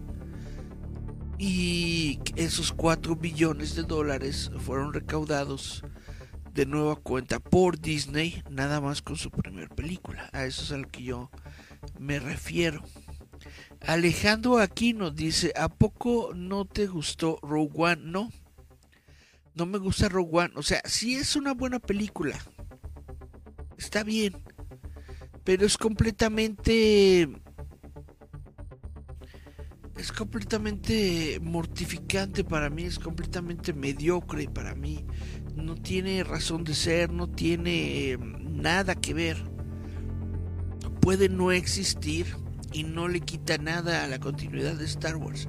Y eso es algo muy triste, muy, muy triste. Que, que tengan que hacer una película sobre algo que no era necesario y que esa película en sí no sea no sea suficiente. Es algo muy triste. Yo, siendo fanático de Star Wars, siendo una persona que creció con Star Wars y a la que le gusta mucho ver Star Wars, me parece muy triste, muy triste el caso de Rogue One, muy triste el caso de, de, de la película de Han Solo. Una película de Han Solo que nos hubiera mostrado algo más épico, hubiera sido genial. Pero bueno, les vuelvo a repetir, yo, yo puedo estar equivocado, yo no soy experto en nada. Dice Miriam, pero no me gusta como Han Solo. Pero no te gusta como Han Solo. Harrison Ford, el actor, interpretando a Han Solo, sí, me gusta mucho. Me parece uno de los más grandes actores que existen de su generación y Han Solo me parece uno de los personajes de ciencia ficción más grandes que existen en el, en el mundo mundial. Miriam dice, Harrison ya tiene la tarjeta del INAPAM. Yo creo que ya tiene como cuatro. Harrison Ford ya es una persona grande. Gerardo... Gerardo dice, ¿qué razón tienes, Eric? Sin Harrison las crónicas de Indiana Jones las crónicas del joven Indiana Jones no son tan emocionantes. O sea, sí veía la serie de televisión del joven Indiana Jones, sí me llamaba la atención saber más sobre sus aventuras, pero vaya, nada más como completista o como forma de saber más de él, ¿no? Es como cuando compras los cómics, es como cuando compras las novelas. Es un personaje que te gusta, que te atrae, y quieres saber más de él, entonces compras más productos de él. Como a mí me gusta mucho Star Wars y quiero saber más de la historia de Star Wars, ah bueno, entonces voy a ver la serie de televisión de las guerras clónicas, porque las guerras clónicas es un eh, punto de la historia que es muy importante. Entonces ahí voy y veo las, series, las guerras clónicas, ¿no? O quiero saber más sobre Darth Vader entonces me compro alguna novela sobre Darth Vader. Quiero saber más sobre la fuerza. Entonces me compro el librito que te habla sobre la creencia de la fuerza y sobre los rituales Jedi y todo esto. Y bla, bla, bla. Entonces son cosas que añaden a una franquicia, son cosas que añaden a tu conocimiento de esa franquicia. Y aunque les quiten el canon, aunque ya no sean canon, son cosas que de todas formas se quedan dentro de ti, se quedan pegadas en ti y forman parte de lo que tú sientes que es eh, la, la serie, la franquicia que estás viendo. Hay muchos cómics y muchas novelas muy interesantes de Star Wars que ya no son canon, como justamente heredero del imperio del gran almirante Throne. Pero ahora la serie de televisión de Ahsoka Tano y Dave Filioni están trayendo de nueva cuenta esas historias al nuevo canon. Las vuelven a, a, a rescatar y reacomodar en la historia que está en estos momentos. Entonces, aunque no sea exactamente lo mismo que tú recuerdas haber leído cuando eras adolescente, sigue siendo muy interesante, muy importante y muy padre que hablen del heredero del imperio, refiriéndose al gran almirante Throne, sobre los clones de, de Palpatine y sobre todo esto, eh, en, la nueva historia, en el nuevo canon que existe de Star Wars. Es muy padre, es muy genial. Es, es saber cosas. Para mí, saber cosas es algo genial. Para mí, saber cosas es el mayor eh, entretenimiento que puede existir en este mundo. Todo el tiempo eh, uno está aprendiendo, todo el tiempo uno está viviendo nuevas cosas, nuevas vivencias. Entonces es muy padre tener cosas nuevas. Sí, sí lo es. Pero durante esas, eh, en esas cosas nuevas que te vas a encontrar, no todo va a ser bueno. Y está bien, así funciona el mundo. No todo es genial. Pero es bueno tener cosas buenas. Es nuevo tener nuevos conocimientos, sí. Entonces doy gracias por Rogue One. Claro que doy gracias por Rogue One doy gracias por la película de Han Solo. ¿Por qué? Porque gracias a la película de Han Solo, por ejemplo, tengo este Clone Trooper, perdón, este Stormtrooper, que es justamente una figura de esa película. Y hay muchas personas, muchos, muchos conocidos y amistades que les gustan esas películas, pues está muy bien. Si ese es tu Star Wars, si esa es la manera en la que tú entraste al universo de Star Wars, Está bien. ¿Quién soy yo para decirte que no lo veas? Yo solamente digo, en mi opinión personal, en mi opinión personal, no son tan buenas películas. Eso es todo. No son tan buenas historias. Y eso es lo triste. Porque Star Wars normalmente son muy buenas historias. Gerardo Valdés Uriza dice, ¿qué razón tienes Eric sin Harrison? Ah, perdón, esto ya lo leí. Dice Alejandro Aquino. Eh, dilo, es HF, es viejito y se puede romper la cadela. Es, es, una realidad constante, no solamente de Harrison Ford, sino de cualquier otro actor de su edad. Se puede, ya, ya no están para esos altos. Ya el, mismo Mark Hamill ya no está para esos saltos. Hay que aceptarlo, ni modo. Dice Miriam, según es porque usaron la misma tarjeta para comprar otros boletos de otras fechas. Pues esa es la cuestión. Todos estos sistemas de, de tarjetas, sobre todo si son de cuentas eh, por internet, de compras por internet, tienen algún tipo de sistema de seguridad que justamente no te permite que la misma tarjeta sea utilizada en determinado número de veces. Si la gente por, por la razón que sea, por desconocimiento, por querer este agandallar, por, por lo que sea, utiliza la misma tarjeta varias veces, varias veces, varias veces, varias veces, esto el banco lo va a tomar como algo malo, lo va a tomar como un intento de, de, robo, tal, tal, vez como un robo, tal vez como una clonación, tal vez como un fraude. Entonces, obviamente va a ser una un análisis de las compras y va a detener aquella compra que no se que no sea como todas las compras normales que se hacen con esa tarjeta. Por ejemplo, si alguien quisiera utilizar mi tarjeta para comprar boletos de Taylor Swift, probablemente no se lo permitiría porque yo normalmente no hago, compras de más de 200 pesos. Entonces si de pronto alguien está duro y dale, duro y dale, duro y dale, queriendo hacer una compra con mi tarjeta de un boleto de mil pesos, probablemente al momento sí haga la compra, pero cuando ya quieras este, sacar el dinero de la cuenta, ahí es cuando el banco dice, oye, espérate, espérate. Y es entonces cuando entran varios sistemas de protección del dinero que cada banco tiene, tiene su propio sistema de protección. Yo muchas veces, aunque, aunque ya tengo una compra hecha supuestamente, llegan eh, mensajes a mi, a mi celular. Oye, ¿hiciste o no esta compra? Y ya le tienes que poner sí o ya le tienes que poner no.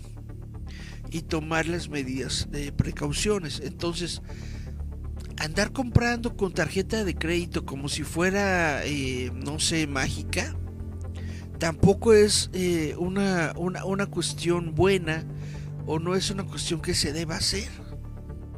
Sobre todo si seamos honestos, es una tarjeta de crédito normal, es una tarjeta de crédito X, es decir, de, de, las normales, de las azules, de las, eh, etcétera, etcétera vaya, no es una cuenta que tenga mucho dinero, no es una cuenta que tenga dinero eh, pues recaudado.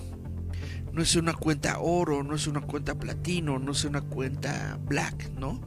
De esas que son empresariales, de esas eh, cuentas de, de, banco que son de, de mucho dinero ese tipo de, cuentas bancarias de mucho dinero tal vez sí te permitirían hacer todas las, meter a las veces que quieras para, para comprar los boletos que quieras. Pero una tarjeta de crédito normal, de tu salario normal, de donde, en donde te depositan tu nómina normal, de persona normal, pues muy probablemente tiene candados que no te permiten estar haciendo eso. Si varios niños, varios adolescentes, varios jóvenes, pongámosle jóvenes, si varios jóvenes piden a sus papás la tarjeta de crédito para comprar boletos de un concierto y dicen, oye, a lo mejor eh, de tu lado tienes mejor suerte, te paso la tarjeta Oye, a lo mejor tú tienes mejor internet, te paso la tarjeta. Y se pasan los números de tarjeta para ver a quién, a, quién le cae. Lo único que provocan es una sobresaturación del crédito de la tarjeta. Lo único que provocan es una irregularidad en el proceso de compra de la tarjeta. Lo único que provocan es que el banco piense que hubo ahí una clonación o que hubo una falsificación y en ese en ese momento y bajo este criterio es completamente obvio y completamente legal que el banco va a interponerse y va, y va a quitarte la compra. Si esto es lo que está lo que ha estado ocurriendo, es algo completamente normal. Es algo completamente legal que el banco detenga las compras porque no puede estar teniendo la misma tarjeta en diferentes casas queriendo comprar los mismos boletos. No sé si me explico, Miriam. Entonces, no es no se trata de no se trata de Ticketmaster o a lo mejor sí es Ticketmaster, pero lo que yo siento es que probablemente es del banco. Yo, yo siento que probablemente es una situación del banco que está diciendo, oye, apenas si, apenas, apenas si ganas, no sé, 10 mil pesos al mes y estos compras que quieres hacer de boletos ya van como a los 20 mil, 30 mil pesos, vamos a, a, ver qué es lo que está ocurriendo. A lo mejor te robaron tu tarjeta o te están haciendo phishing o te están haciendo algo Porque, ¿Por qué? Pues porque todas las tarjetas de crédito tienen este tipo de candados para que justamente no se puedan desarrollar compras a lo, a, lo güey o a lo bruto. Es, sucede en todas, en todas las tarjetas de crédito grandes, se tienen estos candados. Eh, eh, pues, y pues esa es la cuestión, ¿no? Si dices que usaron la misma tarjeta para comprar otros boletos de otras fechas, pues tienes que ver cuál es el límite también de la tarjeta, porque todas las tarjetas de crédito tienen un límite. No son, no hay ninguna tarjeta de crédito que no tenga límites, a menos que sea una tarjeta de crédito de alguien con dinero o de alguna empresa. Y aún las tarjetas empresariales tienen límites. Dice Gerardo Valdez Uriza, para mí Rogue One es el eslabón perfecto para las dos trilogías. Para mí no. Para mí Rogue One no es eslabón perfecto de nada. Para mí lo único lo único interesante que surgió de Rogue One es la serie de Andor. Porque la serie de Andor es muy interesante cómo te muestra eh, cómo, cómo vive la gente en los tiempos del imperio. Gerardo Valdez Uriza, Eric, hoy se estrena Batman. Digo, Flash. Ah, pues muy bien, qué padre, qué padre que, hoy se estrena la película de Flash. Debo decirles que yo no asistí a la, a la función de prensa, pero sí asistió uno de mis compañeros, eh, Charlie Romero, Carlitos Romero, por, ahí tenemos justamente en nuestra página web en roboto.mx roboto.mx así ustedes le escriben en su teléfono en su explorador de la forma en la que ustedes vean el internet entran a roboto.mx buscan el artículo de flash ahí está desde hace un par de días ya se encuentra ahí la reseña sin spoilers de Flash de Charlie Romero. Ahí está. Todo lo que usted quiere saber o, quiere más o menos conocer sobre la película de Flash sin los spoilers obvios sobre la historia. Ustedes pueden leerlo en roboto.mx porque el buen Carlitos, el buen Carlitos fue a ver la película hace como dos días, Sí, y se publicó. Entonces, qué bueno que hoy se estrena la película, está muy padre. Yo normalmente trato de no ir a los a los a los estrenos porque de nueva cuenta está lleno de gente, está lleno de de influencers y bla bla bla.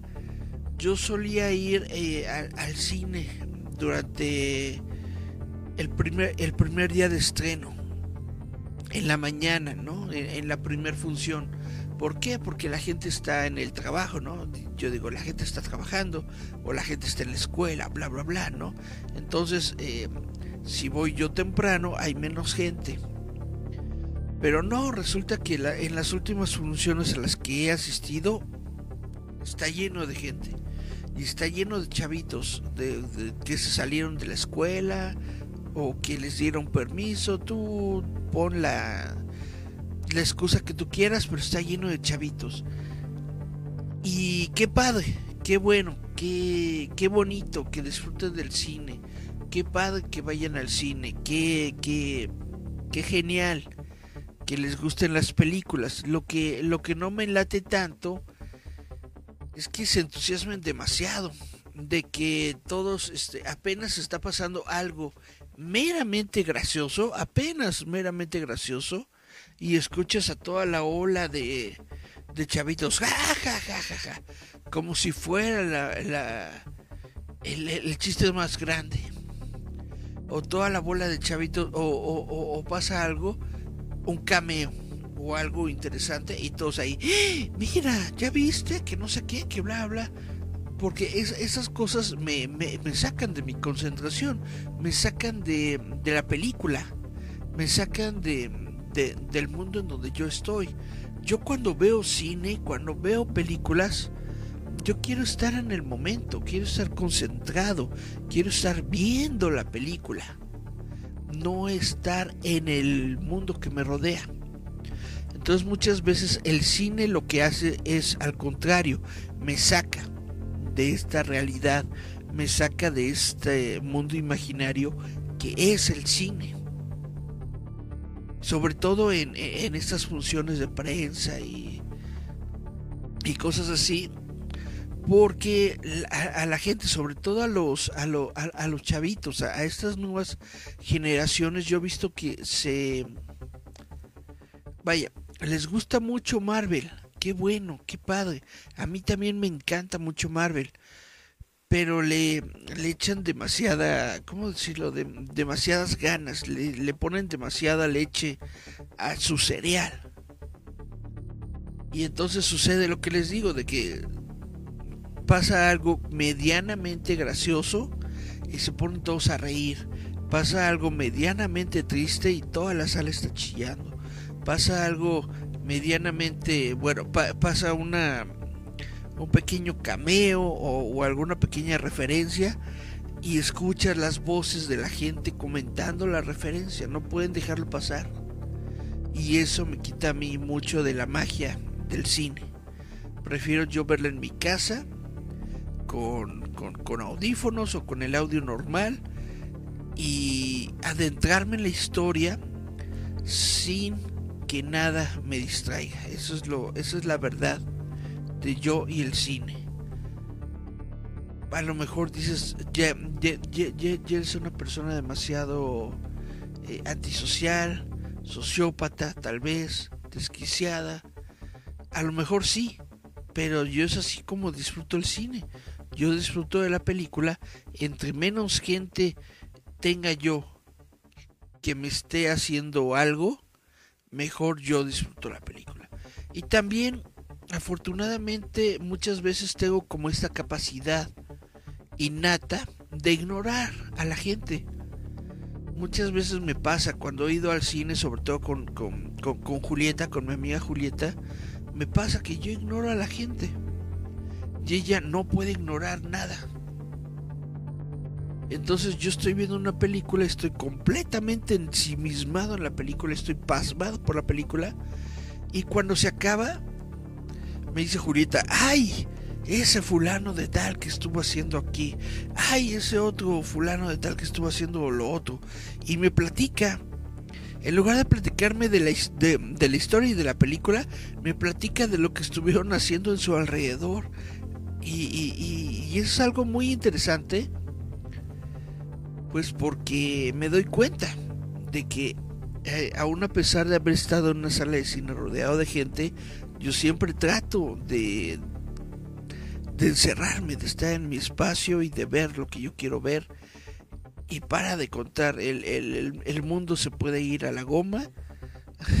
yo, yo vivo en mi burbujita, ¿no? Viendo las cosas que quiero ver ya se revienta la burbujita, ploc.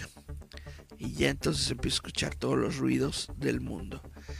Entonces, em, Gerardo, si en algún momento, en el momento en el que tú desees ir a ver la película de Indiana Jones, ojalá no sea durante su día de estreno.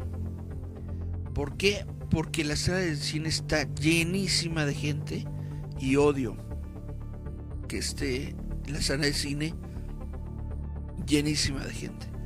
Puedo soportar que esté llena de gente, pero no llenísima. Eh, ahora, ¿cuál es, cuál, ¿cuál es la diferencia? Porque, porque sí existe diferencia. ¿Cuál es la diferencia entre premier y día de estreno? El premier, la premier, es una función que se realiza antes del estreno. Es una función que se realiza con poca gente, o más bien con, la sala llena quizá, pero en la que todos son invitados, por ejemplo, de algún medio, de algún canal de YouTube, de lo que sea, para ver la película, para poder dar sus comentarios. Es la primera vez que la película se va a mostrar en salas de cine en un país determinado, ¿no? Esa es la premier en México, por ejemplo. Porque, eh, pues, siendo completamente honestos, nosotros no tenemos premieres. Eh, todas las premieres se realizan en, en otros lugares, normalmente en Estados Unidos y en otros países del mundo. Sí hemos llegado a tener premieres en las que somos los primeros del mundo, pero no siempre. Total. Una premier es la primera vez que la película se muestra en, eh, eh, en una sala de cine. Normalmente la premier está acompañada de otros eventos como es la alfombra roja con artistas de la película. Hay veces en que la premier está acompañada de otros eventos como avances exclusivos o a veces está acompañada de otros eventos como entrevistas con, con, con los actores, con el crew, con los directores, etcétera, etcétera, etcétera. ¿no? Esa es una premier.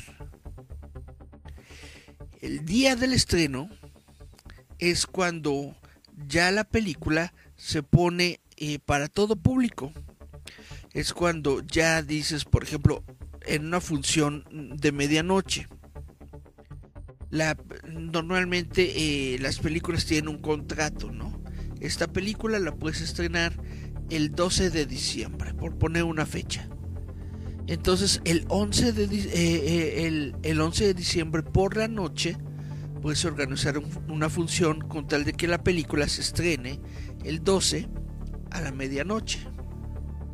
Estas son las, las clásicas eh, funciones de medianoche. No es la premier, la premier ya, ya, ya hubo, ya existió. O sea, la película ya se estrenó en el país. Pero para el público general es el estreno. Es la noche de estreno, es la función de estreno. Muchas veces en estas funciones de estreno de medianoche tampoco me gusta ir porque ya es público general y ya está completo, lleno de niños y bla bla bla y hasta bebés y bueno. Entonces, e, e, e, esa es la diferencia entre premier y estreno. La primera vez que tú ves una película, no es el estreno de la película. La primera vez que tú ves una película es la primera vez que tú ves una película. Eso es todo. Solamente es como un pequeño brevario cultural.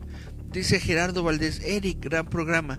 Me retiro, el programa de líder inicia desde las 8.30 y es importante, tenemos un invitado. Ah, caray, qué padre. Pues bueno, ya este, por, por tanto dilatarme con, con mi debraye, ya casi me voy a las dos horas. Y pues yo también ya ya voy a cerrar el programa del día de hoy porque pues ya no queda mucho por decir. Déjenme ver si me quedó alguna noticia en el tintero. Solamente sobre Ezra Miller y The Flash, justamente diciendo que ya es el estreno de la película. Flash se, se, está estrenando justamente, como estaba diciendo Gerardo, el día de hoy. El día de hoy, eh, jueves, es el estreno de la película como se había dicho desde un principio, desde ya meses antes, el plan de Warner Brothers era de quitarle los eh, reflectores a Ezra Miller, que Ezra Miller eh, se fuera un tiempo, que estuviera encerrado, que estuviera en una clínica de recuperación, y eso es exactamente lo que hicieron, metieron a Ezra Miller en recuperación y ahorita que se ha dado pues la gira de prensa de la película de The Flash, solamente se ha visto a Ezra Miller en la eh, alfombra roja de la película, sí comentando sobre su, sobre, su lucha mental, sobre sus problemas mentales y todo esto, pero de una manera muy muy muy tranquila, muy muy ligera. Que yo sepa, Ezra Miller no ha estado dando pláticas, conversaciones ni nada de manera más general. Entonces, eh, como pueden ustedes ver, la película de The Flash, como ya nos dijo Gerardo, se estrenó el día de hoy. Hay muy buenas reacciones a esta película. Ahí dicen que puede ser la mejor de DC hasta el momento. Yo, eh, siento que sí, que puede serlo. Los trailers están muy buenos. Ezra Miller es muy buen actor. Puede que no sea buena persona, puede que no sea buen humano, buen ser humano, pero es muy buen actor. Entonces vayan a verlo. Traten de poder eh, separar a la persona de su arte y traten de disfrutar de su arte. Porque la, la película de The Flash, según dicen, según me han dicho, según se ha contado, es muy buena. Entonces se las recomiendo. Y ya para despedirme del programa, les platico que Black Mirror ya está en Netflix. Si hay una película, perdón, si hay una serie de televisión que sigue de manera espiritual el legado de eh, la dimensión desconocida, esa serie es de Black Mirror. Black Mirror es una llamada hacia el futuro, hacia el futuro que podría llegar, hacia el futuro que podría ser nuestro, hacia la realidad que podría eh, darnos en cualquier momento. Es una mirada que a veces es muy cruda, a veces puede ser sarcástica, pero que es muy, muy, muy interesante. La temporada 6 de Black Mirror ya se encuentra dentro de Netflix a partir de hoy, según tengo entendido, al menos los primeros 5 episodios, o sea, la primera parte de esta temporada. Porque según estoy viendo, ahora el plan de Netflix es sacar sus temporadas por partes. Primero la mitad y luego la otra mitad. Le funcionó con Amos del Universo. Entonces, ¿por qué no con otras series?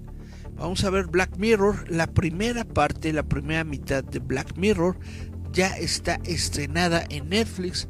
Entonces, este fin de semana, si no tienen nada mejor que hacer, les recomiendo mucho ver Black Mirror, primera parte de la sexta temporada de Black Mirror.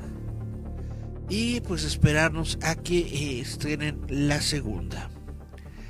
Y ahora sí, esto es lo que les quería platicar el día de hoy en este programa de Giant Metal Roboto. Discúlpenme por haberme eh, pues estirado demasiado, estaba yo en mis ondas, no me di cuenta del tiempo. Pero espero que lo que les platiqué lo que les dije y les comenté haya sido de su agrado o haya sido por lo menos de su entretenimiento. Muchas gracias a todos los que estuvieron aquí conmigo, muchas gracias a Gerardo Valdezuriza, muchas gracias a Miriam, muchas gracias a Cari, muchas gracias a Alejandro, eh, a Alex de Superimpresiones, a Kyle Reiner que estuvo así, fum, como, como flash, Sony Beth que estuvo al principio, que estuvo un ratito en el inicio. Muchas gracias a todos, muchas gracias por escucharme. Esto fue Giant Metal Roboto, esto fue eh, roboto.mx, muchas gracias. Nos escuchamos, vemos la próxima semana. Por último, hoy a las 9 de la noche, a las 8.30 de la noche, perdón, hoy a las 9 de la noche, 9.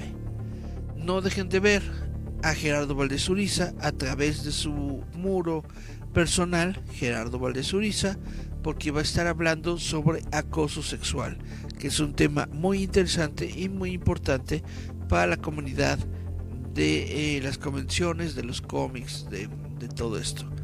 No dejen de verlo a las 9 de la noche. Y ahora sí, me despido. Nos vemos la próxima semana. Mismo canal, misma hora, mismo conductor. Chao, chao, chao.